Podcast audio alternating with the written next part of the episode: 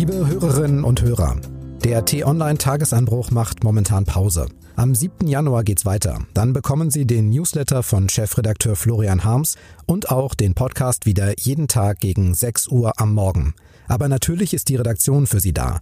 Schauen Sie gerne jederzeit auf t-online.de oder in unserer kostenlosen App vorbei. Informieren Sie sich im neuen Redaktionsblog über die Arbeit in der Redaktion unter t-online.de-blog, also B-L-O-G.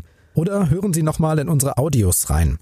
Den Tagesanbruch Podcast mit den längeren Wochenendausgaben finden Sie überall zum Nachhören. Bei Apple Podcasts, Spotify, bei Deezer, bei Google Podcasts, auf t-online.de oder in der Podcast-App auf Ihrem Smartphone.